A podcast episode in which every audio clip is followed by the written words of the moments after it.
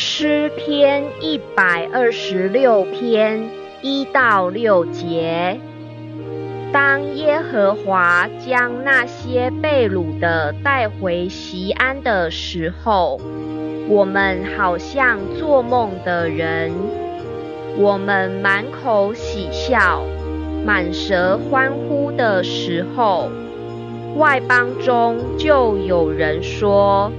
耶和华为他们行了大事，耶和华果然为我们行了大事，我们就欢喜。